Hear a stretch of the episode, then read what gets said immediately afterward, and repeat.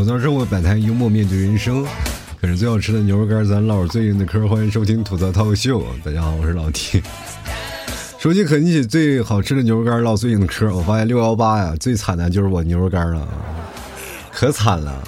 今天快递小哥过来说：“哎，大哥啊，我下午要参加一个婚礼，你能不能早早把这个东西打包？”我说：“你去参加婚礼吧，我没有单子啊，说没有人买。”他说：“大哥。”这个生意都这么惨淡，我说，哎呀，可能就是因为这件这段时间啊，大家都过得不好，所以也没有人买了。然后快递小哥就跟我说，嗯，大哥啊，就你不好，别人家都可多了，可忙了，所以我提前给你打声招呼。我说我今天啊，一定要好好的啊，卖出去几单，让你有的活。说大哥你行了，明天吧，我今天还有事儿啊。真的被快递小哥活活给逼疯了啊！今天这说实话，各位朋友，六幺八啃个牛肉干，这么满减你还不来，我也难受啊！其实人生当中经历过这么多事儿啊，大起大落早已都已经经历过了。尤其这两天啊，一直在生病的一个状态啊，嗓子一直不是很好。那现在嗓子稍微恢复点了啊，也就抓紧时间啊，恢复到更新的这个频率上。也希望各位朋友多多支持，多多包涵了。其实这两天呢，也有很多大事发生了啊！除了六幺八以外呢，我们还有中考，这两天也是接踵而来了啊！各位学子们都开始上课了。其实对于你们来说呢，这是你们人生一个转折点；但对于我们这些老年人来说，这就是每天的一个敲击点呀。就是每年你知道吗？就是当有中考啊，或者是高考来临的时候，就总感觉呀，是什么样的？就告诉你，朋友，你不小了啊！你不年轻了，在这个时候，每年都有几个节点节点嘛，就是新年啊，包括你生日啊，这都是在告诉你，朋友又过一岁了，还当孩子呢。所以说，我们才疯狂过六一，就是来缅怀自己曾经的青春啊，并不是说我们特别想过跟孩子们去挤。我跟你们讲，我们过不了几年了，孩子们啊。还有一件事儿啊，就会提醒你啊。就是你现在已经不小了，那就是父亲节啊！真的，以前父亲节就是给父亲过的啊，就是给爸爸说，哎，你要这个节日快乐呀，每年要给，就是想说是要给爸爸啊，好好的是送份礼物呀，或者至少想个节假日祝福呀啊，就想现在开始琢磨着，明天就我的节日就到了。当自己成为父亲以后啊，就是感觉这一到过节了，你他妈就跟催命符一样。特别难过啊！一到这个时候就觉得一自己又老了一岁，而且还没有感觉，这种感觉就仿佛啊，就是尤其现在我们八零后生孩子以后，就自己感觉不像是个父亲，还是个单身汉一样。其实每个人的生活方式都不一样，当然了，有很多的人啊，就是挺挺羡慕我的生活。我记得我每天晚上在直播的时候，就很多的啊一帮单身狗都会跑过来说：“老 T，你都结婚了，你都有孩子了，你多幸福呀！我们都想成为你这样。你看，像我们都是脱单。”都一点希望都没有，就一直想要谈个恋爱，不行啊！我说你为什么不能谈恋爱？他说我每天就宅在家里，我想谈恋爱，我就想出去走走。我说朋友，你要每天宅在家里，你又想谈恋爱，那你这个不是在干什么了？你不是在想去谈恋爱了？你就是等着一场入室抢劫啊！抢劫过来了，顺便把你的爱也抢走了，你就是想一得到一份入室抢劫的爱情，你不出去走走？你怎哪来的爱情？我请问你，好多人啊宅在家里，大门不出二门不迈，天天的不去想着去怎么去脱单，天天就想着羡慕别人的生活。你羡慕啥呢？你知道吗？老 T 到现在为止啊，就是反正已经有孩子了嘛，也有家庭了。这个曾经听我单身节目的那些听众朋友，千万不要相信我曾经以前单身说的那些言论啊。你过了这道河，过了这道坎，你才知道，我们结婚的真真是啊，不容易啊。每天生活的特别的累啊，而且你要是哎，真的是你要过上上有老下有小的生活，你会发现整个人生啊都崩溃。其实有的时候呢，你会感觉到有一种事儿呢，崩溃到什么程度呢？就并不是说他不好的一面。很多人说老 T 啊，你说当了爸爸不好，不是当了爸爸特别幸福，真的。你是只要感受到了当爸爸那种感觉，那就不一样。对不对？你看，要不然不很多人哎，为什么喊那些给他刷礼物的叫金主爸爸呢？对吧？说明爸爸还是很能给他关爱的啊。自从当了爸以后呢，你就会发现那种感触，就是包括你情感那个枷锁就会打开了，然后就都感觉啊，就感情的那种以前特别硬汉那个人也会变得侠骨柔肠了。对所有的事情，你会突然发现你的情感会爆发了，然后你会特别有爱心了。过去呢，真的说实话，见了一个那个小孩子，真的说实话，我就特别讨厌小孩哎呀，现在一看见了孩子啊，不是，这个孩子真可爱，这孩子真亲。哎呀，我的妈呀，跟我们家孩子比，确实啊，比我们家孩子漂亮多了啊。其实也就是，我觉得我唯一亏欠孩子的就是没有给他一个很好的颜值啊。但是我给让他继承了一个非常好的东西，就是我小时候的顽皮。这顽皮又能换来什么？就是，哎，比较开拓的思维啊，比较好玩的性格，比较欢脱、比较外放的一种情绪啊。他所有的情绪都会外放啊，比如说，呃，什么打砸抢烧什么的都有。哈抢别人小孩的玩具啊，然后天天砸自己的家啊，拆这个家。然后有了他以后，你会发现啊，我终于明白一件事：为什么我妈她高血压了啊？妈都是我小时候给气出来的。就是现在我这血压有点升高，动不动我这个血就直接从脑门天灵盖就滋滋出去了，你知道吗？不是看着他在那祸害，有时候今天早上睡觉啊，我正起床啊，也还在懵懵状态啊。那孩子他们睡得比较早，他十点多，那我睡觉比较晚。然后睡觉比较晚的，然后早上起的可能相对来说晚一点。他总是先起啊，那孩子先起，他妈去上班去了，然后接着呢，这孩子自己呢玩一会儿，他无聊啊，他过来叫我，快起床起床。那我不起呢，他就拿那个什么，那个大的小音箱就砸我脸啊。那家伙，那你打打我了，那我就该干什么呢？我该正当防卫了，是不是？这个你不管找谁说理去也没有用，你找你爷爷奶奶，你哪怕叫警察也不好使啊。我这属于正当防卫，是你先揍我的呀，那我肯定要揍你，我加倍还你啊！你就说到了法院你也不行，你哎，你就是告你告不赢你爹，你知道吗？妈妈哭了一鼻子以后好了，现在我们家儿子现在也开始有那种想法，我希望他有一个长记性，就有不要叫我起床自己玩去，好吗？其实当了爸爸，你会发现从这个点，你就感觉到小时候其实我爸打我一点都不冤啊。小时候我跟我爸的关系处的其实并不好，你知道，从小到大我们很少能理解自己的父母的，真的是很难理解。就包括我从小到大其实也不太理解父亲。为什么今天我在就父亲节这档想聊一聊父亲这个事儿呢？也是想跟广大的听众朋友来聊聊，就是自己的父亲，我们对父亲的理解不太一样。当真的是你自己做了父亲以后，你才知道啊，原来父亲啊，从今以前对于我们那些。爱啊，或者那些情绪啊，他们的发展是怎么样的？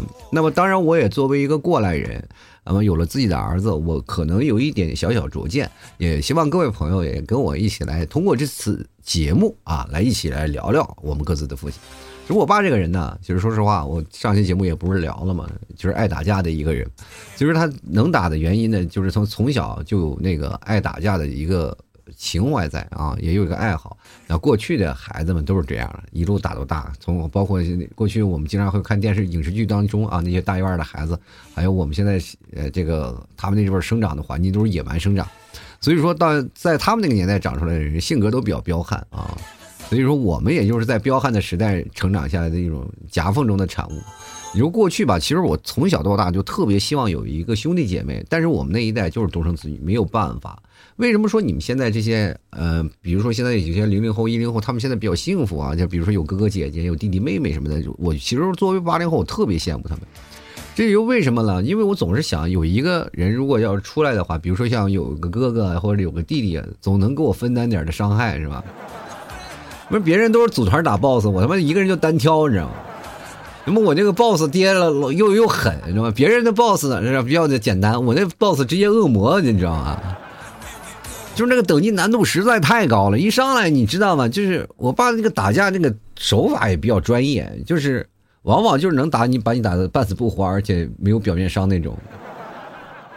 就是你一瘸一拐能上学，但是你总不是老师也是查不出来哪有什么问题啊。就感觉如果按照现在来说法，可能就垫着电话本那么厚厚电话本拿锤子砸那时候砸出来的，全是内伤啊，就很少能看见什么体外伤啊。然后在那个时候打架。怎么说呢？小的时候打架也被我爸妈打，是吧？干点活干点坏事被我爸妈打。其实说实话，那时候特别不理解，我挺挺恨我爸的。你知道吗？就是孩子跟自己的妈可能相对来说要好一点啊，因为母亲可能揍人并没有那么狠，而且相对来说，她更能够啊抒发一些她的那个情感方面的一些东西啊，尤其是母爱那些散发出来，其实作为孩子来说是能感受到的，但是父爱你很少能感受到，真的，你知道，只有到老了以后，看你的父亲的肩膀，他的脊梁不那么再直了。不是在那么挺拔了，你才能感觉到父亲是真老了。然后他在某一层面上，你突然感觉到他确实不容易，你才能够感觉到啊，父亲的肩膀并不是那么能扛。但是当你真的感受到年轻的时候的父亲，你终于知道啊，他那个手打人是真的疼啊。所以说，小的时候我们不理解父亲，也不理解父亲的爱，因为父亲的爱永远是含蓄的，他不是外放的，他所有的爱都流于。不是流于表面，而是在于最深层次的啊，就是在背地里心疼，但是并并不会在表面上给你形成一种强烈的折射。但是母爱是随时都可以散发的，比如说母哎妈妈给你做饭呀，给你买衣服呀，一点小恩小惠就把你整在这，哎呀，就是腰里啊，整的是吆五喝六的。但是我跟你讲，我们家也是这样，就是哪怕我是每天对我们儿子那么好，然后每天关注他，然后但是我们家儿子。就是我跟他妈比的话，肯定是他跟他妈更亲一点，就是跟我就是一般般啊，因为我老揍他。我就记得谁是老说那个记吃不记打那件事情，我们家孩子可记打呢啊，我都害怕，因为我现在的年龄差比较大，是吧？我这比我们家孩子大三十多岁，他妈到老了以后，我就怕我们家孩子会揍回来，你知道吗？所以说，各位朋友，你当你在年轻的时候，经常会被父亲打或者被母亲揍，这件事情你完全不用在意。我觉得年轻的人就应该做一些年轻人的傻事哪怕你孩子，你的童年就是应该被揍的，揍出来以后，你才会发现你的人生才会圆满，对吧？只要你年轻做一点，就是你孩子的时候做一些荒唐的事儿，老了之后才会有好笑的事儿、有趣的事儿说起来，对吧？每年逢年过节，我们家里笑的谈资全都是我。我小时候干那些事儿，说实话，如果要按照我现在的这种父亲的角度在回忆我小的时候，我觉得真的是不杀之恩，真的是真不容易啊！我父亲、我母亲就是对于我那个容忍程度，我就觉得这太厉害了。我现在对我们家孩子就咬牙切齿，有时候他作的时候都崩溃。我现在脸上有道疤，前两天跟我玩的时候，一指甲把我脸挠破了，你知道吗？哎呦妈呀，都破相了！距离上一次破相，那还是我跟孩子打架的时候挠我的。呃，这个生活呀，就是就是这样。当你当了父亲以后，你总是能想到，就是我每次打我们家孩子，就想到我爸怎么揍我的。其实想起来，我现在其实打我们家孩子并没有那么狠了，就是轻轻的，就象征性的。现在的父母哪有说认真的去打孩子，对吧？因为要按照我爸那阵打我的时候，我们家孩子现在都住院了。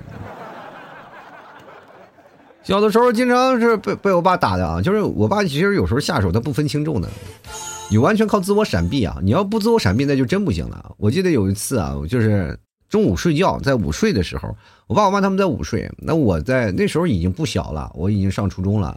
上初中那时候爱玩电动游戏，我不知道各位朋友玩没玩，什么啊都跟 How you 跟 Spanty Blue 跟什么，就是那个什么。街架啊，街霸啊，街霸快打，你知道吗？就是那种快打旋风嘛，也是。我就在家里在那翻番茄布鲁根的，在那拿脚丫子，在客厅啊。然后我爸出来，我就听见我妈一声嘶吼：“快跑！”我就撒腿就往外跑。然后我爸就拿起一个大钢管，我也不知道那钢管从哪来的，我记得钢管是干什么的，好像自行车的。从我身后当就，你知道砸到地上砸出火花来了。如果当时那一个。铁棒子砸我脑袋上，基本就就交代了，你知道吗？除了那个铁棒子以外，我还记得就是我们家还有一个钳子，我就奇怪，我我爸躺在沙发上，我在那儿待着，反正也不知道说了什么话，我记不得了。但是我就记得那个飞过来的钳子确实打到我的屁股上。不是你按现在的逻辑去想，谁他妈看电视往沙发上放个钳子？有毛病！我那个过去的木质沙发，你放钳子在沙发上，到底要是干什么？你就不就为了修理我的吗？大家好好的看电视，拿着蒲扇或者拿着呃小小扇子在那扇一扇，或者拿着瓜子儿看喝点你喝点茶什么，喝点酒，你看电视喝点啤酒都行，对吧？谁在那看电视沙发里放把暗器啊？我，你是干什么的？书剑恩仇录啊？而且那个小时候确实是看电视啊啊，确实对于我们影响很大。因为我知道，很多的朋友无法理解八零后的成长。八零后的成长是一部什么样的？就是一副辛酸史。因为我们那个时代什么都没有。你们现在现在所有的诱惑非常多啊，社会上的就是比如说你像长大成人的路上，你有什么？有个 iPad，有手机啊，有游戏啊，有现在现在很多的小孩玩什么玩。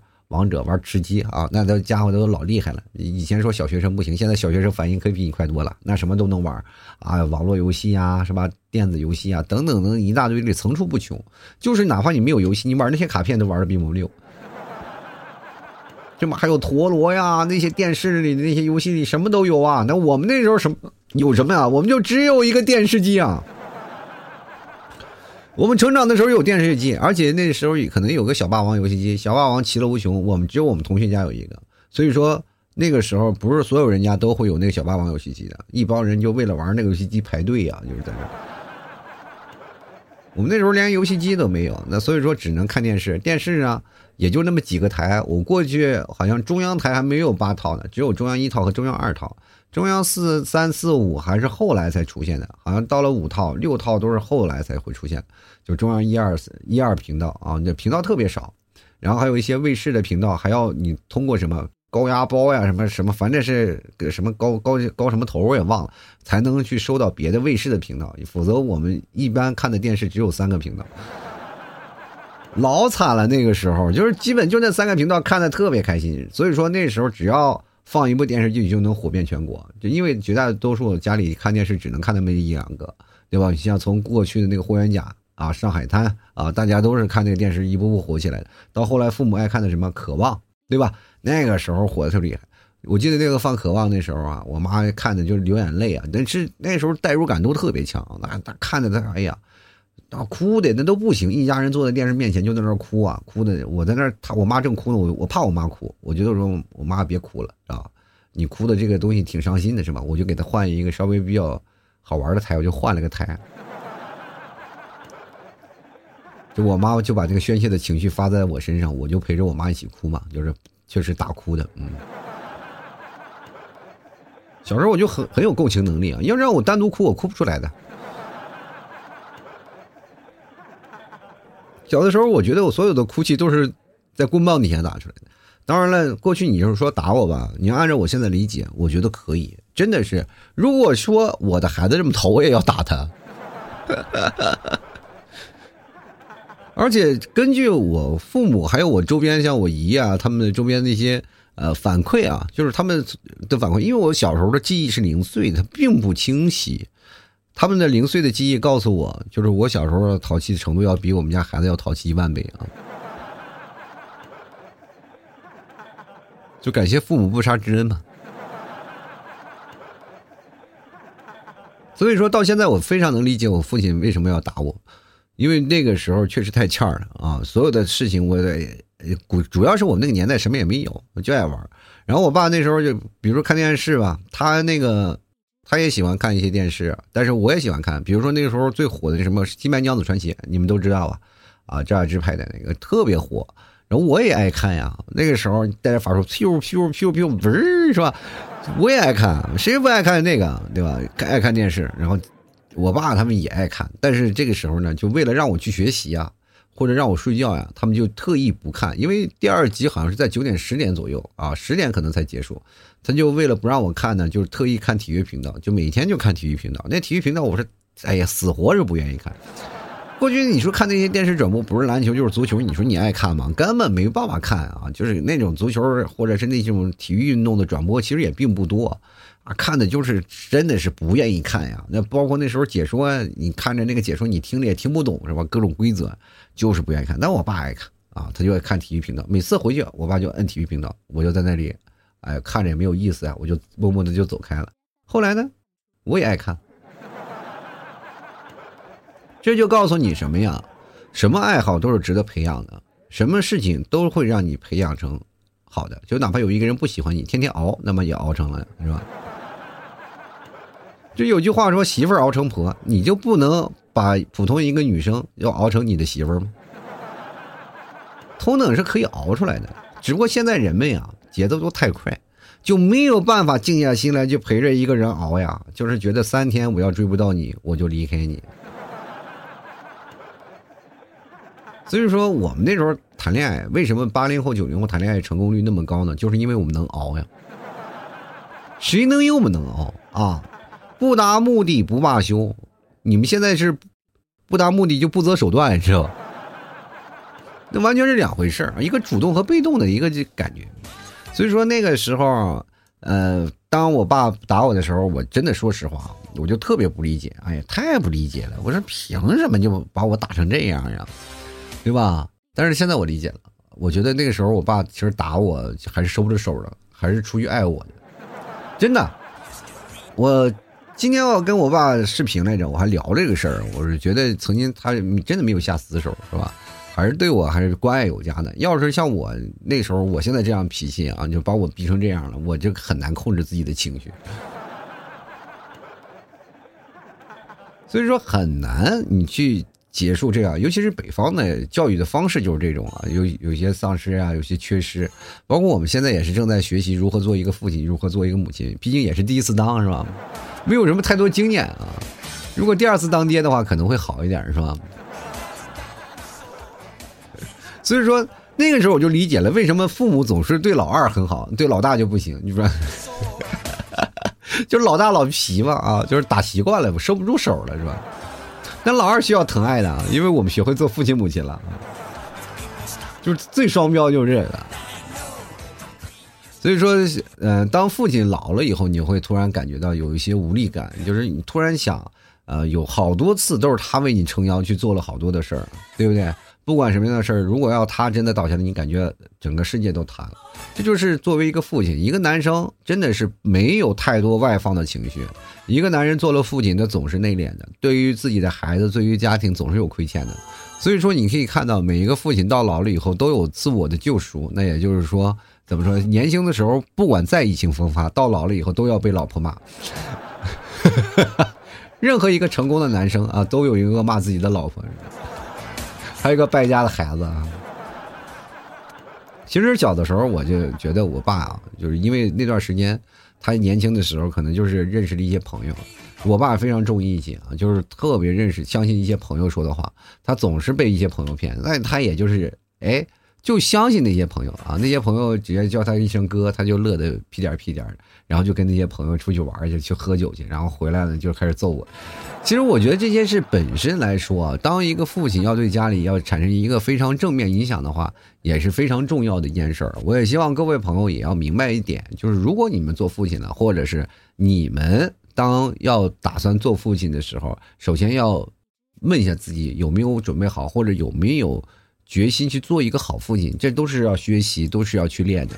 你会发现，世间万物等到总是要等到一个循环，等到一个循环了以后，你才会发现有一种无力感要拖拽着你。就是拖着，什么叫无力感呢？就是你特别想当一个好爸爸，但是到关键的时刻，你总绷不住，你总是要去做那个坏人。人们家里有一个唱红脸，一个唱白脸嘛，但是你发现永远是你是唱红脸。哎呦我的天，那家伙气的你啊，气急败坏。虽然说从这个过程当中，你总能感觉到一些事情，但是你会发现，父亲总是能给孩子一些强烈的安全感啊。比如说像我啊，虽然说我经常会打孩子，但是我对孩子的支撑那种安全感，完全不是他们母亲啊，或者他奶奶、他姥姥能给予的。就是那那些女的啊，就是带着他，比如说游泳，他就害怕；我带着他去，他们就不害怕了，因为你害怕没有用，我也会给你扔进去，你知道吗？就是没有办法反抗啊！就是经常就是我们家孩子就是害怕这个事情，他跟我做，但从来不害怕。他因为他知道他爹有点心狠，说扔就把他扔那儿了。他所以说他就基本不反抗，就选择了躺平啊！就是那个躺平的状态，就是我能给他一个强烈的安全感。这是一个父亲能给予孩子最强烈的一个感觉，母亲能给孩子温柔，那个父亲能给孩子安全。其实这就是一个。家庭的一个循环的那个环境，其实西方的教育方式我觉得挺好的，就是在十八岁的时候，你孩子就要出去，要自己租房子或者要独立生活了。但是我觉得现在国内的那个教育方式还不一样，就是感觉现在哪怕新现在的那个家庭的方式，过去有个分家，你知道吗？就是过去是不分家的，家里的呃老人和孩子是一定要住在一起的，家里不分家。那么现在基本都是一个分家的状态，只要你成人就会分家，不会基本不会跟父母住在一起。也就是哪怕住在一起，也会把家里的财务情况就完全分开，不会混到一起，要不然越混越乱。所以说现在就是这样一个每个独立的家庭能够独立起来，那就是看你从小成长的一个环境。比如说现在我这个成长环境，其实说我分的比较早嘛，很早我就分开了，基本就是也很少花家里的钱了，主要是家里也没有钱。但凡家里有点钱，我都要啃老。我坚决跟你们不分开，好不好？我多希望我爸是个家族企业的老板。我就现在我一直还幻想着，我爸有天过来了，孩子，你已经不小了，是吧？我们现在有好几家公司，你需要去继承，是吗？就怕你到败家。现在你你有孩子，为了孙子你也得要去努力啊！我的天，我现在都不希望我自己再努力了，我希望有一天我爸发达了，你知道吗？当然这是开个玩笑了，啊，有时候我经常会和我爸一起喝酒啊。我爸那个疼爱的方式不太一样，就是小的时候他特恨我，啊，就是真的是小的时候揍我。然后他那种威严的那种模式啊，就是在小的时候给我的爱，确实我是感受不到的啊，就是很少能感受他的给我的太多的爱，确实少。然后是有情感缺失的啊，所以说有些时候对我爸是有意见的。但是到老了以后，你说他的呃呃疼爱啊，还是蛮多的，就是他他挺喜欢我的，就是每次我回到家里啊，就是哪怕我在外头工作多久啊，回来就是陪我喝酒呀、吃呀、啊吃饭啥的，就在家里陪着。俩人就一起坐那儿喝着酒聊着天也挺多的啊。然后不管闹什么，半夜都给你做点什么饭。突然发现那种爱是，这发自内心的是会出来的，什么会帮你做很多事儿啊，或或者是真的是干活呀。就是我跟各位朋友讲，其实这个东西你是能感受到的。当你成年了以后，能感受到这种爱了，然后你就会想，我那次我真的就是我我爸有一次是在帮我干活嘛，就是因为家里的那个什么。很多的东西要搬嘛啊，我爸就说：“哎，我来给你搬吧，我来搬吧。”然后就给我搬，然后我就想了，我爸这个开始疼爱我了嘛，然后我就看着我爸，我就特别深情的跟他说了一句：“早干嘛去了？我小时候别揍我呀！”你说，每个人都有成长的一个模式啊，我就觉得，当我真的羽翼丰满了，开始走出去的时候，你就可以真正的享受父爱了，能够享受到在那个年代给予你的更多的安全感。其实，在那个时候，你会发现有件事儿啊，就是只要你父母觉得能打得过你，他永远就会打你，是吧？所以有些时候觉得你翅膀硬了，有点打不过你了，他们就会选择爱你。我呀，我就我就有这种感觉啊。但是不管怎么说呢，父亲的爱确实是很伟大啊。我们能够感受到母亲的爱，也能感受到父亲的爱。其实世界上有很多的。爱是不一样的，当然也有很多的原生的家庭，他们并不能感受到很好的爱的氛围。其实世界上真的是什么人都有。我跟各位朋友讲，不是所有的父亲都会爱你，真的是现实，这很现实的一件事儿啊。就是如果碰见这样的家庭，你可以离开，可以走开，但不要太过于受到原生家庭的影响，因为你要知道，我太讲过这些事儿啊，就是因为有的父亲呢。他是很早不开窍的，他是不理解这种行为的，只有到他老了孤寂的时候，他才会回想起曾经的过错。只有就说，为什么你们不能理解孩子老爸的爱啊？因为老爸只有在一个这个环节，他转念回来了，他才会真的去爱你，去疼你，你知道吗？就是男人就这样啊，真的就是这样。就是我，因为我为什么会说这话呢？我因为做节目这么长时间，有很多听众会跑过来找我。但是跑过来找我有很多种原生家庭，都是在讲自己对父亲的一些问题，就是从他的嘴里讲，确实他父亲不够格，他都不会不配称之为父亲。然后有的孩子对被原生家庭影响的，其实对于社会的那个安全感不安因素非常多。所以说，这个一个家庭的教育，一个良好的家庭环境，是真的能够。左右你未来的人生的，我也希望各位朋友也是真的有个健健康康的家庭。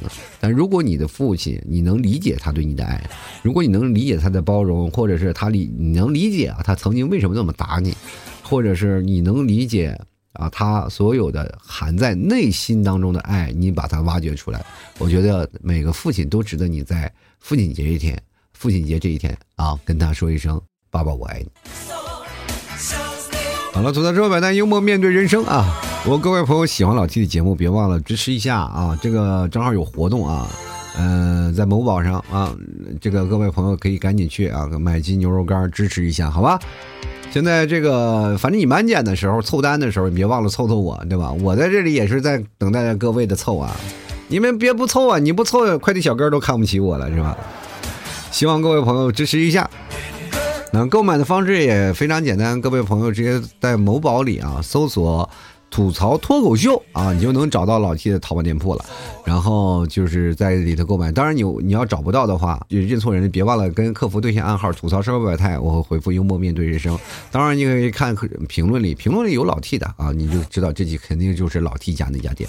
喜欢的朋友别忘多支持一下。